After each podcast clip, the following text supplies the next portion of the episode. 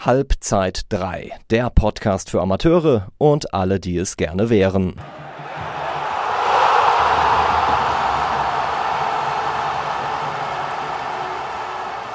In der heutigen Folge sprechen wir über die Themen Jugendarbeit und Vertragsamateure.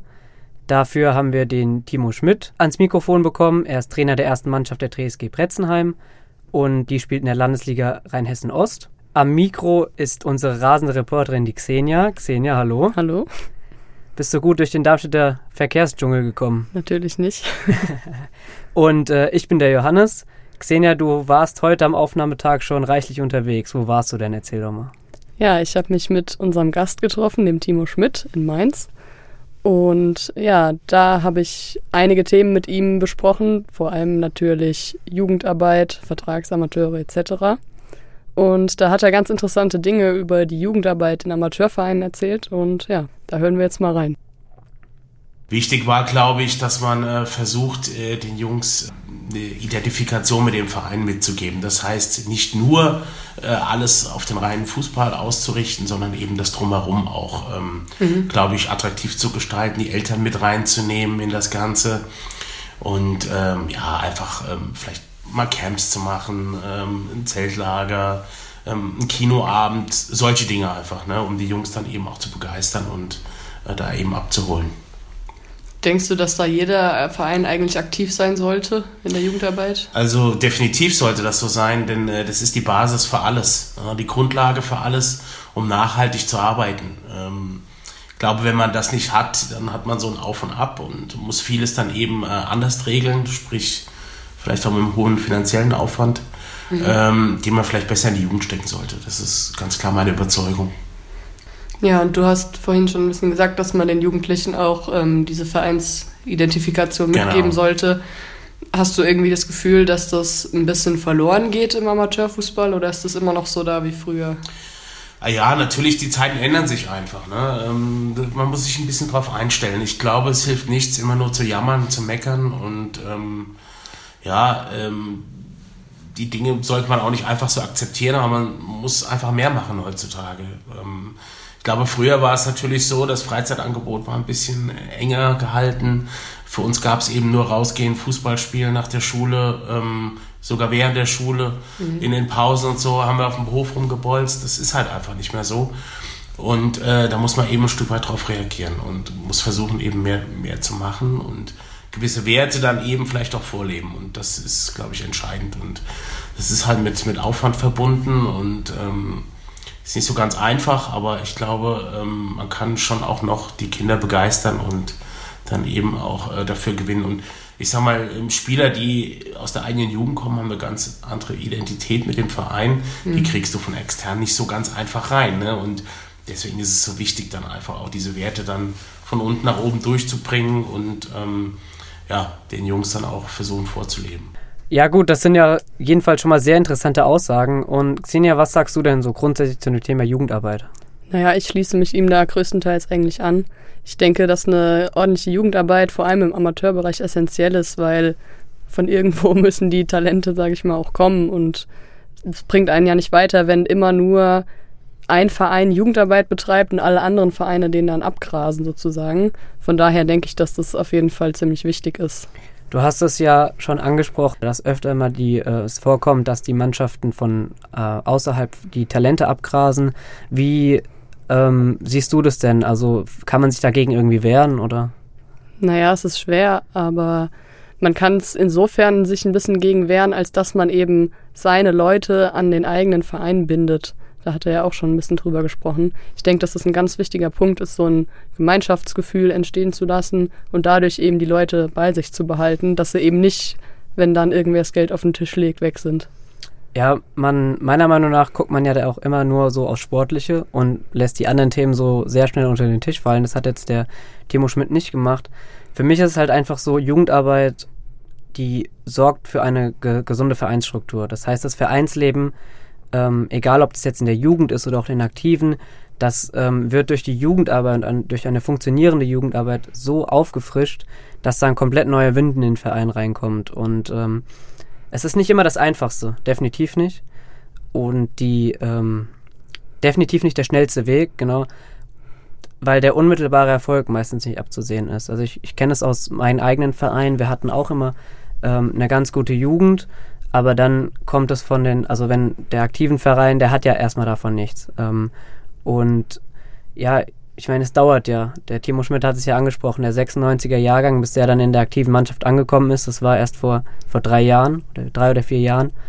Und die ganze Zeit hat ja die aktive Mannschaft davon nichts. Und deswegen ist es vor allem für Mannschaften mit, mit Geld oder mit Vereinen, Verein, ähm, die Geld haben, ist es relativ, ähm, ja, relativ sch schwer oder relativ ähm, unwahrscheinlich, dass sie sich für diesen Weg entscheiden, weil sie eben äh, ja für den schnellen Erfolg stehen. Ja, und auch über das Thema, was du gerade schon so ein bisschen angerissen hast, habe ich ja mit Timo gesprochen. Und zwar eigentlich genau das Gegenbeispiel zur ordentlichen Jugendarbeit, nämlich die Vertragsamateure. Und ja, dann hören wir mal rein, was der Timo dazu gesagt hat. Also grundsätzlich ähm, ist es äh, natürlich regelkonform. Es, es geht, es ist erlaubt. Ich finde es überhaupt nicht gut, ganz klare Meinung dazu. Ich glaube, dass Vereine, die sauber arbeiten, gut arbeiten und ähm, dann eben auch bestraft werden können dadurch. Sprich, man kann nach der eigentlichen Wechselfrist eben nochmal handeln und äh, kann äh, Vereinsspieler wegnehmen, ohne sie zu entschädigen. Und das ist eigentlich, ja. finde ich, nicht oder sollte nicht zulässig sein. Also. Aber ähm, ja, dass es so gehandhabt wird, ist legitim, alles in Ordnung. Mir gefällt es persönlich überhaupt nicht und äh, ich finde, das gehört einfach auch äh, eigentlich abgeschafft. Ja. Aber das, also wo sollte man die Grenze ziehen? In welcher Liga? Weil ab irgendeiner, ab einer gewissen Liga müssen die ja irgendwie davon leben können. Ja, ich meine, ähm, klar, verstehe ich natürlich. Also mir geht es da eher ums, um die Wechselfristen. Ne? Ähm, die sollten angepasst werden. Das Transferfenster sollte eins sein und nicht dass es dann noch eine zweite Möglichkeit gibt. Das ist, glaube ich, das Hauptproblem an der ganzen Geschichte. Ähm, wenn einer am 31.08. eben noch ähm, wechselt und ähm, ich keine Chance habe zu reagieren, finde ich das relativ ärgerlich. Ähm, natürlich sind auch die Spieler gefragt, ist überhaupt keine Frage, wer sowas macht. Ähm, ja, ist, glaube ich, dann auch nicht unbedingt gefestigt in seinem Charakter. Aber das ist ganz schwierig, da die Grenze zu ziehen, sehe ich ein. Also geht mir da nicht so primär ums Finanzielle sondern wie gesagt um das Transferfenster eigentlich. Xenia, was ist dir an seinen Aussagen am meisten im Kopf geblieben? Mit was beschäftigst du dich? Na, ich fand es ganz interessant, dass er gesagt hat, dass er die Vertragsamateure an sich gar nicht so verwerflich findet, sondern dass das, was ihn stört, eben nur die verlängerten Wechselfristen teilweise sind. Und ja, das fand ich eine interessante Aussage, weil ich denke, dass viele das auch anders sehen. Dass es einige auch stört, eben, dass die überhaupt da monatlich ordentlich Geld kassieren. Würdest du dementsprechend sagen, Leute, die sich grundsätzlich Vertragsamateure leisten können, dann, dass es dann auch okay ist? Das finde ich schwierig zu beurteilen, weil wenn dann halt in einer Liga, keine Ahnung, drei Vereine spielen, die sich Vertragsamateure leisten können und die anderen können es nicht, dann ist es halt eine schwierige Sache, weil da dann oft halt die Talente von anderen zu sich geholt werden und das ist dann irgendwie nicht fair verteilt, finde ich. Man muss es für die Leute, die sich damit vielleicht nicht so auskennen, auch mal erklären. Also man hat auf der einen Seite die ähm, Transferfrist für Spieler, die sich wirklich vom anderen Verein ab oder von ihrem alten Verein abgemeldet haben und sich dann im neuen Verein anmelden. Das ist der Weg, den die meisten Spieler gehen, ohne Vertragsamateure jetzt. Äh, wie sieht es denn bei den Vertragsamateuren aus? Naja, bei denen sieht es aus, dass die eben eine verlängerte Wechselfrist haben. Also keine Ahnung, eine Woche nachdem die normale Wechselfrist vorbei ist, kann jemand auch noch per Vertrag eben zu, zu einem Verein geholt werden.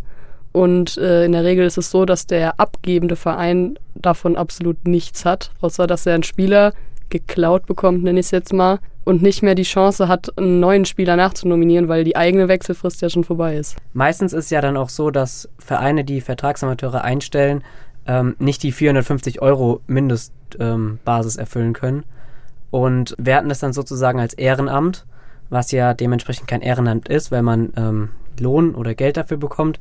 Und das ist meiner Meinung nach auch eine Tendenz, die sehr, sehr gefährlich werden kann, weil die Vereine da steuerrechtliche Gefahren eingehen und in Grauzonen vorstoßen und man dann nie weiß, ob das langfristig sinnvoll ist und wie es langfristig sinnvoll ist. Des Weiteren, meiner Meinung nach, ist es ein, ich weiß nicht, wie du das siehst, aber ich sehe das eher so als Zwangsbündnis. Also das ist dann wie so ein Job, sage ich mal. Ich habe ja eben den Vergleich mit einem Minijob gebracht. So das richtige Freizeittum ist da gar nicht mehr drin, oder? Ja, das sehe ich genauso.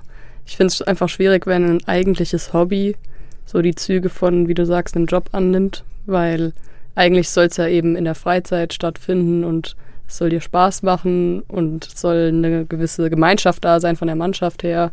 Und da ist es ein bisschen schwer, wenn es dann eben, eben auch Züge wie so ein Job hat. Jetzt hat der Timo Schmidt von einem sozialen Auftrag gesprochen. Ähm, was verstehst du denn unter diesem sozialen Auftrag, den der Fußball mit sich bringt?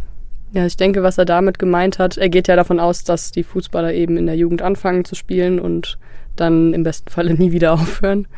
Und ich denke, er meint damit, dass eben schon in jungen Jahren gewisse Kompetenzen vermittelt werden, ein gewisses Miteinander, also dass man lernt, miteinander umzugehen, vor allem in der Mannschaft. Und ich denke, dass das halt eben auch charakterlich einen nach vorne bringen kann. Und ja, das verstehe ich so unter diesem sozialen Auftrag. Ja, was ich dazu noch sagen will, ist halt einfach, dass ich aus persönlicher Erfahrung gelernt habe, dass der Fußball und vor allem der Jugendfußball einen als Menschen sehr prägt. Also man bekommt Charaktereigenschaften mit, ob das jetzt Teamfähigkeit, Kameradschaft ist, auf andere Leute Rücksicht zu nehmen. Also ich meine, nicht ohne Grund gibt man heute bei Bewerbungen, wenn man sich für einen Job oder so bewirbt, an, wie lange man schon in einem Verein tätig ist, weil halt das Ganze drumherum auch wirklich anerkannt ist. Und das wird halt oft vergessen und ich finde, dafür sollte der Fußball mittler mittlerweile immer noch stehen und das sollte sich nicht verändern, oder? Ja, da stimme ich dir voll und ganz zu und ja, das ist doch auch ein schönes Schlusswort, würde ich sagen. Ja, da habe ich mir jetzt so viel Mühe gegeben, dann sollte man es auch dabei belassen. Besser wird es wahrscheinlich auch nicht mehr. Ähm, dir gönne ich nach den Reisestrapazen eine Pause für heute. Du hast genug geschafft, bist Dankeschön. damit entlassen. Und ja, wir hören uns in der nächsten Folge von Halbzeit 3 wieder. Bis dahin, macht's gut. Ciao.